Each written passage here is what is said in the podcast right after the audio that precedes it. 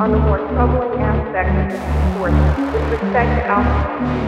and the anecdotal references of physicians and agencies to accepting advice or criticism about the fitness and readiness of individuals to